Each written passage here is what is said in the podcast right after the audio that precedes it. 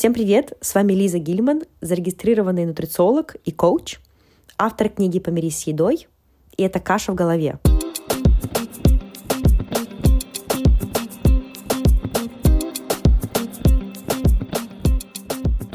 Номер один подкаст о питании, нутрициологии и пищевом поведении.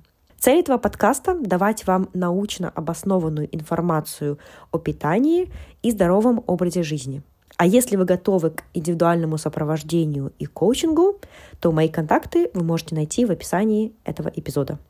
Сегодня мы разберем такую тему. Страх набора веса в работе с отношениями с едой, с пищевым поведением.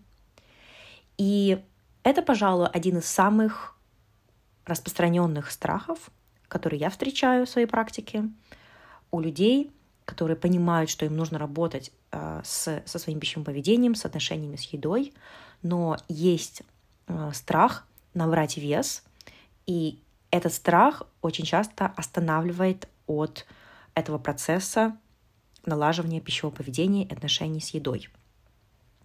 Поэтому сегодняшний эпизод будет отвечать на этот запрос, на, этот, на эту проблему. И я надеюсь, что к концу этого эпизода вы поймете, вообще мою, мою позицию, и вы поймете, как работать с этим страхом, с этим волнением. Наверное, нужно начать, во-первых, с того, что давайте разберем такой момент. Почему мы можем думать, что набор веса — это плохо? Точнее, я понимаю, почему мы так можем думать, но вы подумайте, почему я думаю, что набор веса — это обязательно плохо? Потому что набор веса сам по себе, по своей сути, это неплохо. И на самом деле некоторые люди могут стать здоровее по и физиологическим маркерам, и психологическим маркерам после набора некоторого веса, какого-то количества килограмм. Некоторым людям набрать жир, жировую массу, процент жира в организме, это одна из основных составляющих для улучшения их состояния здоровья. И если ваше питание, ваша диета приводит к перееданиям, к, ограничениям, к недостатку питательных веществ, к дефицитам, к скудному рациону, к плохому образу тела, но при этом вы худеете, насколько это здорово? Это не здоровее, чем набор несколько килограммов – в процессе возможного набора нескольких килограммов, в процессе а, налаживания отношений с едой. И если у вас нормальный индекс массы тела, так называемый, то есть, э, скажем, э, по стандартам нормальный вес, то спросите себя, почему я думаю, что набор веса, даже если я останусь в рамках здорового индекса массы тела, это для меня плохо. И чаще всего неприязнь и отторжение к набору веса — это отражение нашей внутренней стигмы веса, то есть предвзятое отношение к весу и идеала худобы. А, если вы не знаете, что такое предвзятое отношение к весу, я об этом писала в книге, вы можете прогуглить. А, weight bias, weight stigma, то есть стигма веса еще есть такой термин. И эти два момента, они очень важны вообще, когда мы говорим про а, позитивный образ тела, налаживание отношений, здоровых отношений с едой и со своим телом. Что очень важно понять, что в процессе налаживания своих отношений с едой и отхода от нарушения пищевого поведения или даже расстройства пищевого поведения, нужно понимать то, что у вас не обязательно может произойти набор веса. Потому что набор веса может не произойти, вес может остаться таким же, а он может даже и снизиться. И это довольно разрушительно, саморазрушительно начинать любой процесс, имея предположение, установку о результате. Потому что мы не можем контролировать результат, но мы можем контролировать процесс. Мы можем контролировать свое поведение, свои действия, свои привычки, свои мысли, свои установки и мы можем их прорабатывать и изменять. Мы не можем напрямую изменить результат. И мы можем работать над осознанностью, мы можем работать над своими мыслями, над своим поведением. а результат уже произойдет сам по себе, исходя из того, что конкретно мы будем делать. Если у вас есть установка, то что будет обязательно набор веса, то подсознательно вы можете начинать действовать согласно этой установке. То есть это становится так называемое самоисполняющееся пророчество, self-fulfilling prophecy, когда мы начинаем действовать согласно своим установкам, но сами, может быть, этого даже не осознавая. Тут еще такой момент, что мы, люди, у нас так интересно сделано, работает психика, то, что нам очень нужно быть правыми. Нам нужно, чтобы то, ну, то есть то, что мы делаем, мы хотим, чтобы было правильно. То есть наши установки мы хотим, чтобы были правильные. И поэтому, когда у вас есть установка, что я обязательно беру вес в этом процессе, то вы подсознательно будете действовать согласно этому. И потом вы будете себе говорить, ну, конечно, вот так и было. Вот, конечно, я же так ожидала. Но это может потому, что вы изначально себя на это э, запрограммировали, и ваши действия были на это ориентированы. Поэтому наше поведение строится вокруг наших убеждений. И в работе над отношениями с едой важно также задумываться и прорабатывать свои убеждения, свои установки. У нас работает так мозг, то, что мы делаем все возможное, чтобы защищать свои убеждения. Нам не хочется признавать, что в чем-то мы не правы, что какие-то наши убеждения на самом деле нам не помогают, а останавливают нас от достижения наших целей. Поэтому начинать этот процесс с убеждением, что вы обязательно берете вес, это не очень полезный нарратив. Вы не знаете результата. Но этот процесс включает в себя отказ от чрезмерного контроля над своим телом. И это не очень простая вещь, потому что а, мы живем в культуре, которая, наоборот, нам всегда говорит, что вам нужно максимально контролировать себя, контролировать свой вес, контролировать свое тело. И слово контроль, оно неплохое, но использование это слово в контексте а, отношений с едой, пищевого поведения, ЗОЖа и так далее, слово «контроль» имеет уже какое-то такое токсичное значение. Оно связано с силой воли. Этот процесс включает в себя также отказ от постоянных попыток находить силу воли. Мне нужно найти силу воли, э, ограничивать свое питание, мне нужно найти силу воли исключить какие-то продукты, мне нужно найти силу воли, заставить себя заниматься спортом. Невозможно мотивировать себя на изменения, на позитивные изменения с позиции ненависти к себе, с позиции самокритики и самосаботажа. Это не работает. Изменения должны приходить из позитивного настроя, положительного настроя. И если бы у вас все было нормально с вашими отношениями с едой – если бы ваше питание работало для вас, если бы ваша диета сработала в первую очередь, то вы бы не думали о том, что вам нужно работать над отношениями с едой. если у вас есть мысли, если вы слушаете этот подкаст, скорее всего, вам нужно работать над пищевым поведением, над отношениями с едой.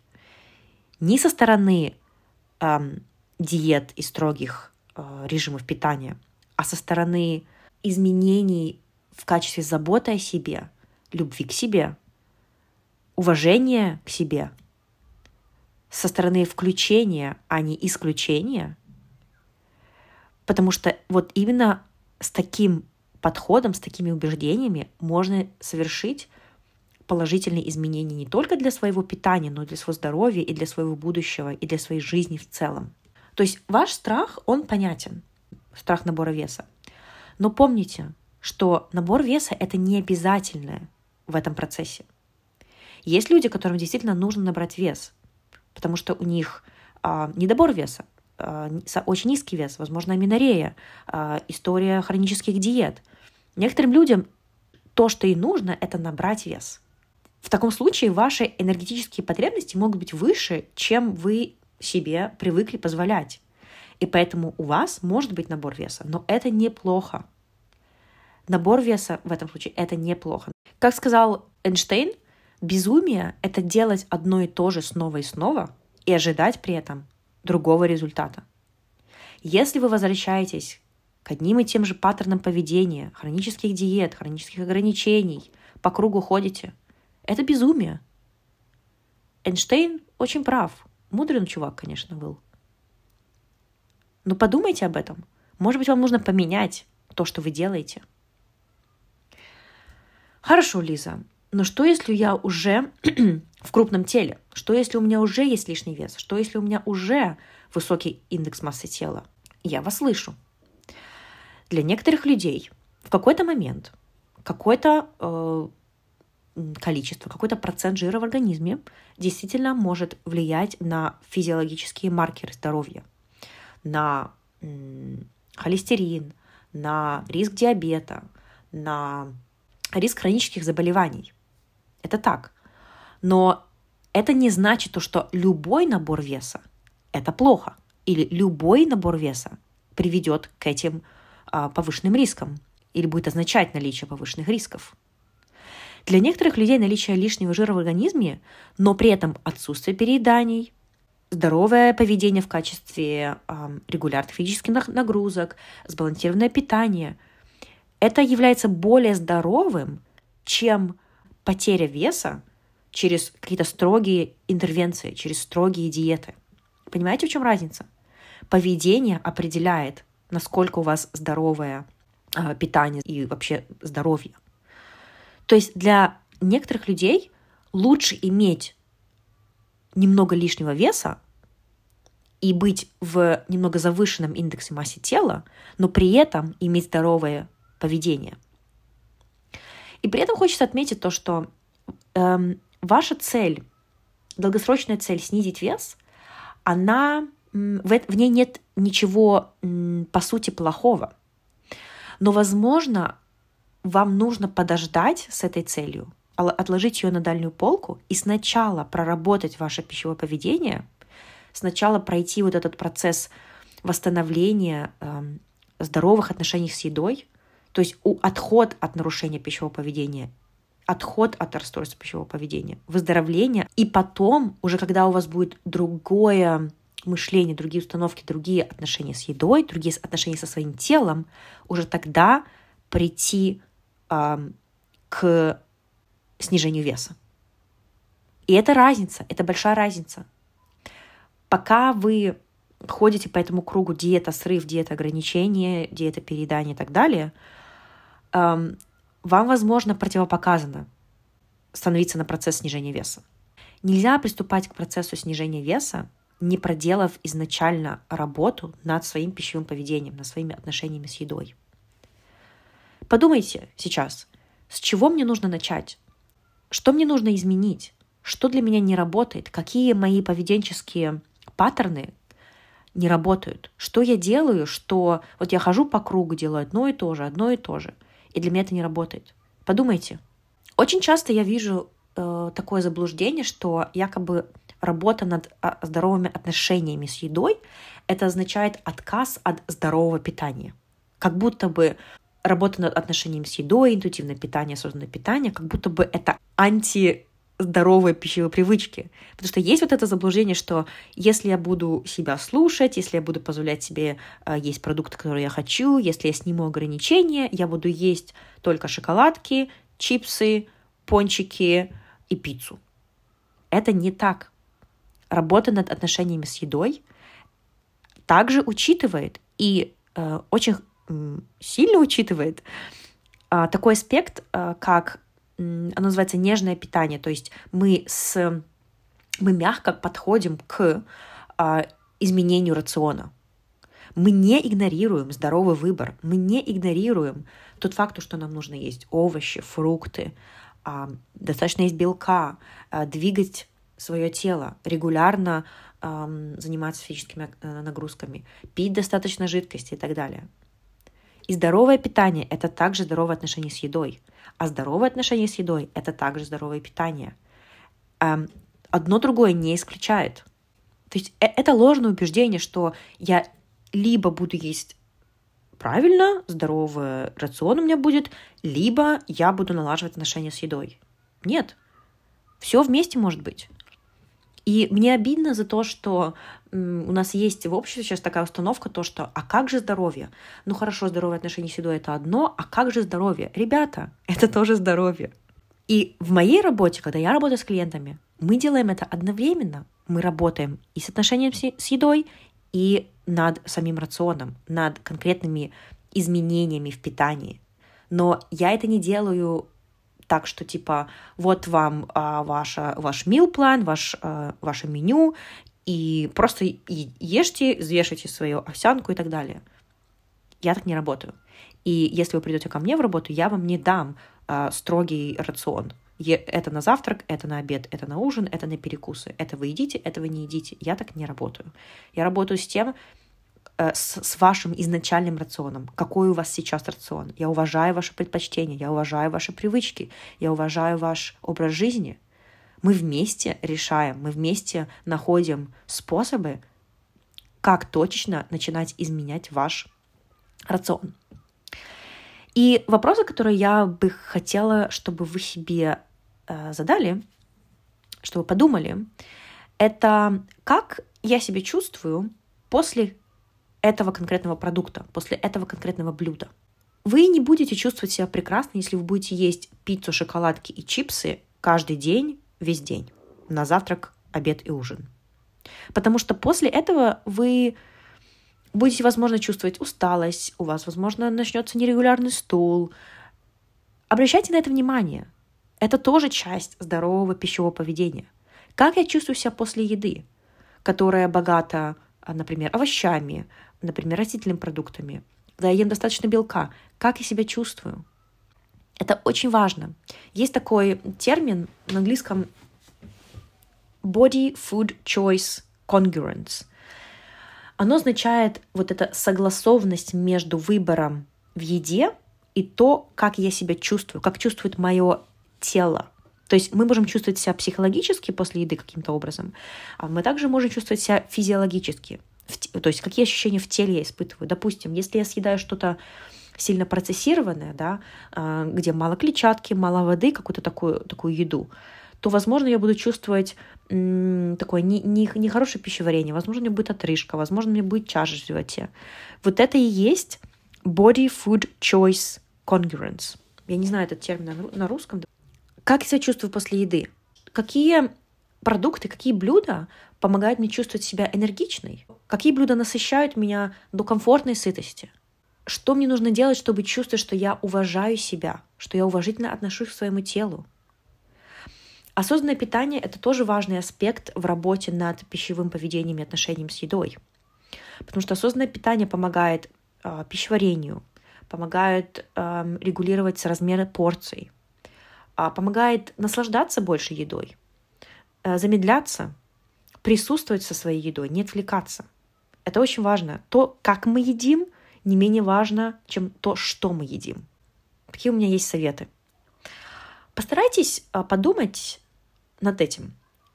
Если вам сложно вставать на этот процесс налаживания отношений с едой самостоятельно, допустим, подумайте, как бы другая версия меня относилась к своему телу.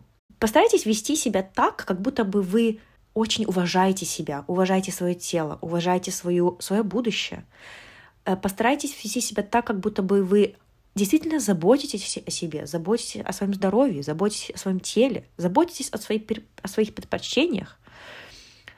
Ведите себя так, как будто бы ваше тело заслуживает движения, заслуживает отдыха, заслуживает удобную одежду, потому что оно это заслуживает. Даже если вы не обожаете свое тело, не обожаете, не любите, как вы выглядите в зеркале, все равно ваше тело заслуживает питания, заботы. Ваше тело не заслуживает критики, резких высказываний в свой адрес, самобичевания, Ваше тело заслуживает сострадания в свой адрес. Старайтесь меньше делать боди-чекинг. Боди-чекинг, то есть проверка тела, когда вы постоянно смотрите в зеркало и себя щипаете за свои бока, или постоянно пытаетесь выиск- выискивать у себя какие-то а, негативные стороны, изъяны, что вам не нравится в себе.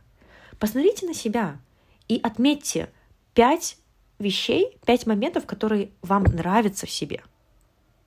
Или как минимум те моменты, которые вы уважаете в своем теле. В этом плане вот работа над благодарностью к себе, к своему телу очень э, здесь хорошо работает. Я со своими клиентками э, это проделываю. То есть есть некоторые упражнения, например, а одно из них это написать 10 пунктов, 10 вещей, 10 штук, за которые вы себе благодарны, благодарны своему телу. Например, я сегодня сходила на прогулку утром, и я благодарна своим ногам за то, что они позволили мне пройти по, по набережной, например.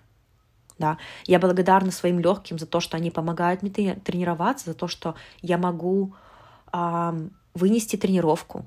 Спасибо моему сердцу за то, что оно тоже мне помогает это делать. Перечислите 10 моментов. Может быть, 10 мало, хотя бы 5. Много, хотя бы 5. И подумайте о своих предубеждениях относительно веса. Почему вы думаете, что набор веса это так плохо? Почему у вас есть в голове этот нарратив, что если я буду худая, или я похудею на 10 килограмм, то я буду счастливее или успешнее? Это заблуждение, это неверно. Очень часто, к сожалению, происходит так, что когда вы достигаете этого веса, это счастье не наступает. Есть какой-то момент удовольствия, когда вы смотрите на себя, но нет вот этого счастья, которое вы думали у вас придет, когда вы похудеете на эти 10 килограмм. И я не говорю, что ваши эстетические цели плохи или что вам нельзя хотеть худеть. Нет, я это абсолютно не говорю, и я уважаю ваши цели, если у вас есть такие цели.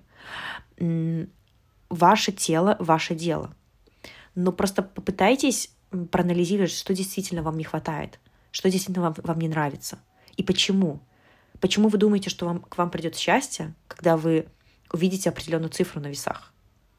Если вы думаете, что вы станете успешной, счастливой, эм, когда вы похудеете, то Скорее всего, это ваша интернализация идеала худобы. Если вы не знаете, что это такое, то прогуглите. Оно связано с, со стигмой веса, с, с предвзятостью к весу, то есть предвзятостью в том плане, то, что э, в, в нас заложено, мы настолько впитали тот факт, что э, крупное тело, в кавычках, плохое тело. Но почему? Подумайте над, это, над этим. Почему вы считаете, что, что худой человек априори лучше, чем полный человек?